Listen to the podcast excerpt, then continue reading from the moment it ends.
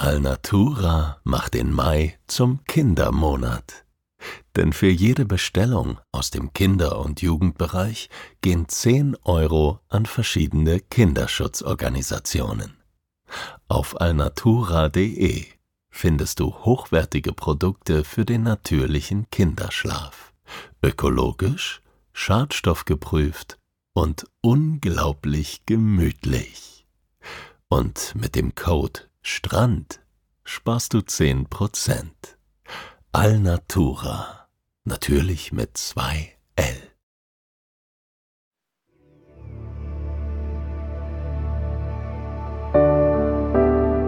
Schlaf gut. Träum was Schönes. Das waren die Worte meines Vaters. Auch er hatte seine Mühe mit dem Einschlafen. Doch wenn er schlief, dann träumte er vom Reisen. Ich erzähle hier von diesen Reisen. So wie es war und so wie es hätte sein können.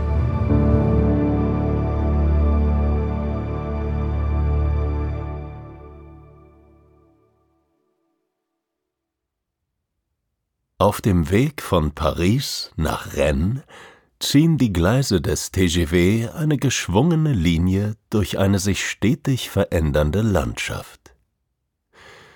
Ich sitze am Fenster und sehe der Vielzahl französischer Regionen dabei zu, wie sie in hohem Tempo an mir vorbeiziehen. Beim Verlassen der Hauptstadt beobachte ich den Übergang von urbaner zu suburbaner Umgebung Neoklassizistische Hussmann-Bauten, Boulevards und moderne Hochhäuser weichen langsam Wohnvierteln, Banlieues und schließlich offenen ländlichen Gebieten. Auf meinem Schoß liegt der Brief von Alain. Er ist sehr kurz, nur ein paar Zeilen. Wie das Meer Ebbe und Flut hat, so habe auch die Bretagne zwei Gesichter, schreibt Alain. Er findet, es sei höchste Zeit, dass ich beide kennenlerne. Außerdem ein Datum sowie eine Zugverbindung mit genauen Angaben zu Uhrzeiten, Bahnhöfen und Zugnummern. Der Brief schließt mit dem Satz Ich hole dich ab. Ich wende mich wieder dem Fenster zu. In der Region Ile-de-France erstrecken sich weitläufige Felder und sanfte Hügel bis zum Horizont. Dort in der Ferne kann ich vereinzelt kleine Dörfer und Gehöfte erkennen, wie die Bilder eines Tagtraums oder einer flüchtigen Erinnerung, tauchen sie für kurze Zeit in meinem Blickfeld auf und verschwinden wieder. Gelegentlich durchquert der Zug auch kleinere Wälder oder Flusslandschaften, die einen idyllischen Charme ausstrahlen. Es passt zu Alain, dass die Einladung in seine bretonische Heimat per Brief gekommen ist und nicht eine einzige Frage enthält. Er lädt mich ein, sagt mir, wie ich fahren muss, und weiß ganz genau, dass ich mir die Gelegenheit nicht entgehen lassen werde. Warum also unnötig Tinte verschwenden? Vor einigen Jahren hat Alain während einer Radtour durch Deutschland mehrere Nächte auf meiner Couch verbracht. Ich habe ihn als einen liebenswerten Wirrkopf kennengelernt, der immer an mindestens zwei Dinge gleichzeitig denkt und an drei Orten gleichzeitig ist. Er ist einer jener Menschen, die Schwung in das Leben all derer bringen, die sie berühren. Den Kontakt zu ihm zu halten, war für mich eine Selbstverständlichkeit. Der TGW und ich kommen unserem Ziel näher. Mein Fenster zeigt jetzt Impressionen der Normandie. Ausgedehnte Ackerlandschaften wechseln sich ab mit grünen Weiden. Kühe und Schafe stehen unbeeindruckt vom vorbeirasenden Zug in kleinen Grüppchen zusammen und grasen sich in aller Seelenruhe durch ihren Tag. Als ich schließlich die Bretagne erreiche, ändert sich die Atmosphäre der Landschaft erneut. Auch hier prägen Felder, Wälder und Hügel das Bild, aber die Welt wirkt hier insgesamt etwas rauer und wilder, ohne dass ich den Zeigefinger genau auf die Unterschiede legen könnte. Es ist eher eine Stimmung, die mich auf meinem Sitz ein bisschen mehr hin und her rücken lässt und meine Stirn förmlich an die Fensterscheibe klebt. Vor dem Bahnhof in Rennes treffe ich Alain. Er steht gegen die Seite seines roten Citroën gelehnt und trägt ein suffisantes Lächeln zur Schau, als ich ihn und den Wagen erreiche. Nach einer kurzen Umarmung hebt Alain den Arm und zeigt in den Himmel. Das Wetter ist gut, mein Freund, sagt er. Wenn wir uns beeilen, kann ich dir heute noch das Chateau zeigen. Wir kommen am späten Nachmittag in Alains Geburtsort Vitré an. Den Abstecher zu seiner Wohnung, etwa um das Gepäck zu verstauen oder um uns kurz frisch zu machen, sparen wir uns. So funktioniert das nicht, wenn man mit Alain zusammen ist. Stattdessen fahren wir direkt zum Château de Vitré. Ich steige aus dem Wagen und werde augenblicklich von der mittelalterlichen Burganlage in den Bann gezogen. Mein Blick folgt dem Verlauf der dicken Mauern vom Boden bis hoch zu den Spitzen der vielen Türme. Alain stellt sich neben mich, legt mir einen Arm auf die Schulter und spielt für mich den Reiseführer. Er erklärt, die ältesten Teile des Chateaus würden aus dem Ende des elften Jahrhunderts stammen. In seiner langen Geschichte hätten Brände und Kampfhandlungen die Anlage mehrfach fast vollständig zerstört. Die Bretonen hätten sie aber immer wieder auf und ausgebaut. Der steinerne Koloss vor uns wirkt auf mich wie eine Melange verschiedener Architekturepochen und Baustile. Einige der Türme sind rund, andere eckig. An manchen Stellen dominieren Bögen und Rundungen die Formsprache, während andere Teile der Burg kantig und militärisch aussehen. Dieses Gebäude erzählt mehr als nur eine Geschichte. Seine Mauern haben mehr als nur eine Welt gesehen. Es ist das Ende eines warmen Tages in der Bretagne. Selbst hier vor dem Château de Vitré riecht es nach frischer Luft und wilder Natur. Mein alter Freund erzählt noch immer von der Geschichte des Chateaus, obwohl er genau weiß, dass ich nur mit einem Ohr hinhöre. Als in Rennes die Pest wütete, hat sich das bretonische Parlament hierher verkrochen, sagt Alain. In der Burg gibt es heute ein Museum für die Geschichte der Stadt Vitré. Alain und ich statten ihm allerdings keinen Besuch ab. Uns genügt es, in gemütlichem Spazierschritt ein paar Mal um das Chateau herumzulaufen. Dabei entwickeln wir eine Art Spiel, bei dem ich immer wieder auf einzelne Details deute. Guck mal, sage ich, siehst du das? Alain nickt dann jedes Mal wissend und setzt zu einer ausführlichen Erklärung an. Dabei spielt es keine Rolle, dass er in Wahrheit kein großer Experte für bretonische Schlösser ist. Ich habe noch nie erlebt, dass Alain um eine Antwort verlegen gewesen wäre. Oh, das ist natürlich das Fenster, aus dem der Fürst im Jahre 1515 einen angenagten Fasanenschenkel auf einen vorbeilaufenden Bauern warf. Ja, klar, sage ich, der Fasanenwurf von Vitré. Wir lachen wie zwei Schuljungen. Mit der Zeit sinkt die Sonne immer tiefer und tiefer und verwandelt den Himmel über der Bretagne in ein romantisches Farbenspiel. Über den Türmen und Zinnen der Burganlage vermischen sich Orange- und Rottöne miteinander, wie in einem aufregenden Cocktail mit mehreren Schichten. Komm, sagt Alain schließlich, als wir wieder vor seinem Auto stehen. Morgen wird ein langer Tag. Am nächsten Morgen sind wir früh auf den Beinen. Es ist Markttag in Vitré und Alain hat mir einen ganz besonderen Leckerbissen versprochen. Typisch bretonisch, mein Freund. Ich laufe neben Alain durch das historische Zentrum des verschlafenen bretonischen Städtchens. Vitré liegt etwa 40 Kilometer östlich von Rennes und ist mit seinen knapp 18.000 Einwohnern so pittoresk, als wäre es direkt aus einem Bildband über die Schönheit und den Reiz der Bretagne gefallen. Unser Weg führt Alain und mich durch schmale Gassen. Das dunkle Kopfsteinpflaster unter unseren Füßen kontrastiert die hellen Fassaden der gedrungenen Häuschen. Elemente mittelalterlicher, gotischer und normannischer Baukunst verschmelzen zu einem verträumten Ambiente. Fachwerkstil, grobes Mauerwerk, Efeuranken an Hauswänden. Ich kann mich kaum satt sehen an diesem märchenhaften Ort. Es gibt nicht nur Wohnhäuser.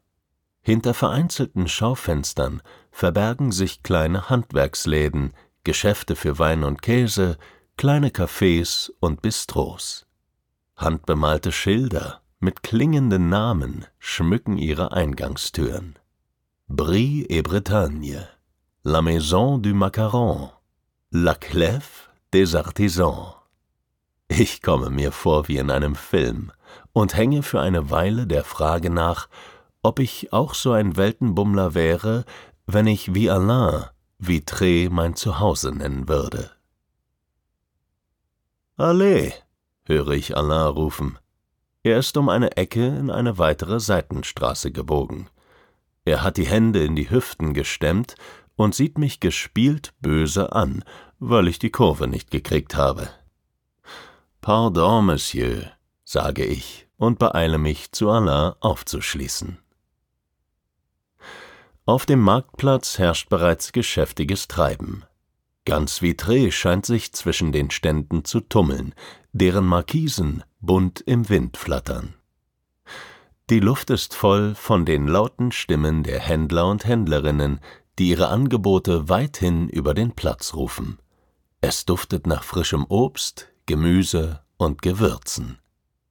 Menschen aller Altersgruppen schwirren kreuz und quer über den Platz. Ihre Bastkörbe und Einkaufsnetze quellen über mit regionalen Produkten. Kinder laufen aufgeregt umher oder klammern sich schüchtern an elterliche Rockzipfel, um in den Menschentrauben nicht verloren zu gehen.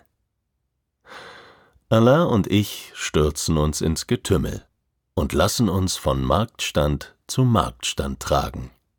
Es gibt frisch gebackenes Baguette, köstlichen Käse, duftenden Lavendel und handgewebte Textilien. Wir kommen nur sehr langsam voran. Ununterbrochen bemerkt Alain einen Bekannten oder wird seinerseits von einer Freundin der Familie erkannt.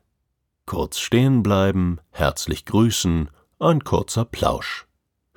Ich schüttele viele Hände auf dem Marktplatz von Vitré. Da ist er, sagt Alain schließlich. Er zeigt auf einen weißen Imbisswagen, vor dem sich eine lange Schlange gebildet hat. Im Inneren sehe ich zwei Frauen werkeln und wirbeln. Sie sind permanent in Bewegung, wie eine perfekt geölte Maschine. Jeder Handgriff sitzt. Der Ausdruck auf ihren Gesichtern verrät, dass sie ihre Arbeit gerne machen. Im Angebot haben die beiden Imbissdamen einen echten Klassiker unter den bretonischen Leckerbissen, die Galette Saucisse. Eine Galette ist ein dünner Pfannkuchen. Im Gegensatz zu ihrem piekfeinen Bruder, dem Crepe, ist die Galette aus Buchweizenmehl gemacht und damit dunkler und im Geschmack herzhafter. Ein bisschen wilder und rauer, wie die Bretagne, erklärt mir Alain. Die Galette Saucisse ist keine Süßspeise. Statt mit Nuss-Nougat-Creme oder Apfelmus wird der Pfannkuchen mit Senf bestrichen und anschließend um eine heiße Bratwurst gewickelt, die frisch vom Grill kommt. Ein bretonischer Hotdog, mein Freund, sagt Alain, als ich nach einer Weile in der Schlange meine Galette entgegennehme. Sie duftet so herrlich deftig, dass mir das Wasser im Mund zusammenläuft. Ich nehme einen großen Bissen. Die Galette hat einen nussigen, leicht erdigen Geschmack, der durch den Buchweizenteig entsteht. Sie ist knusprig an den Rändern und weich in der Mitte. Die gegrillte Wurst bringt rauchige und würzige Elemente mit ein. Zusammen ergibt das ein komplexes und vor allem sehr befriedigendes Gaumenerlebnis. Nur wenig später verlassen wir Vitré und fahren nach Cancale im Norden, an der Küste, wo der Atlantik sich in den Ärmelkanal zwängt. Alain will mir dringend noch ein anderes Gesicht der Bretagne zeigen. Ebbe und Flut, sagt er. Auf der knapp anderthalbstündigen Fahrt ergießt sich unser Gespräch wie ein wild sprudelnder Wasserfall. Wir arbeiten die letzten Jahre ab, berichten von unseren Reisen und kommen schließlich auf die Zukunft zu sprechen. Alain erzählt, dass er im nächsten Jahr seinen Lebenspartner Luca heiraten wird. Natürlich im ganz großen Stil, natürlich in der Bretagne und natürlich bin ich herzlich eingeladen. Ich sehe den Glanz in Alains Augen, als er von der geplanten Hochzeit spricht und merke, wie auch meine Augen feucht werden vor lauter Freude und Rührung. Cancale ist ein malerisches Fischerdorf. Die Atmosphäre ist geprägt vom ständigen Rhythmus der Gezeiten und dem geschäftigen Treiben der Fischerboote. Helle Backsteinhäuser schmiegen sich an einen sanften, grün bewaldeten Hang. An der Küste mündet er in eine Strandpromenade, die eine gemütliche Energie versprüht. Alain parkt den Wagen. Ich steige aus und lasse meinen Blick schweifen. Der smaragdgrau vor mir hingeworfene Atlantik raubt mir den Atem. Eine kräftige Salznote liegt in der Luft. Ich lausche dem ständigen Rauschen des Meeres, das nur gelegentlich von Möwengeschrei oder dem Knattern eines alten Fischerboots übertönt wird. Lass uns essen, Alains Stimme holt mich zurück ins Hier und Jetzt. Entlang der Küstenstraße reihen sich Austernstände, Restaurants und kleine Geschäfte aneinander. Lange Holztische und Bänke, an denen die Menschen sitzen, lachen und essen, verbreiten einen schlichten Charme. Alain weiß ganz genau, wo er hin will. Er dirigiert mich in ein kleines Restaurant. Wir haben uns gerade erst gesetzt, da kommt der Wirt und begrüßt Allah in einer lauten Bassstimme. Wieder schüttle ich eine neue Hand. Kurze Zeit später kommen die Austern. Auf einem schlichten Holzbrett liegen sie in einem Bett aus grobem Seetang, der noch die Feuchtigkeit des Atlantiks in sich trägt. Dazu bringt der Wirt frische Zitronen, ein kleines Körbchen mit knusprigem Baguette und eine gekühlte Flasche Muscadet, an der kondensiertes Wasser herabtropft. Allah zeigt mir, wie ich die Austern öffnen muss. Nach ein paar ungelenken Versuchen gelingt es mir. Zur Belohnung steigt ein salziger Duft mit einer feinen Jodnote aus der Schale auf. Er schießt mir in die Nase und malt in meinem Kopf Bilder von wilden, ungezähmten Ozeanen, in denen die Wassermassen mit den Gezeiten tanzen. Ich lockere das Fleisch mit der kleinen Gabel, hebe die Schale an die Lippen und lasse die Auster in ihren klaren Saft gehüllt in meinen Mund gleiten. Allah mir gegenüber lächelt zufrieden, als er meine erstaunte Reaktion beobachtet. Die Konsistenz der Auster ist einmalig. Ein anfängliches Gefühl von Festigkeit geht bald in eine sanft cremige Weichheit über. Der Geschmack kommt einer Explosion gleich. Zuerst ist da das Salzige, das fast elektrisch auf meiner Zunge zischt. Ihm folgen eine subtile Süße und eine komplexe Komposition aus Mineralien und Umami, die lange in meinem Gaumen nachhallt. Die Auster ist ein Erlebnis wie der Ozean selbst, wie Ebbe und Flut, wie die Bretagne. Später liege ich in meinem Bett in unserer Unterkunft, direkt an der Küstenlinie von Cancale.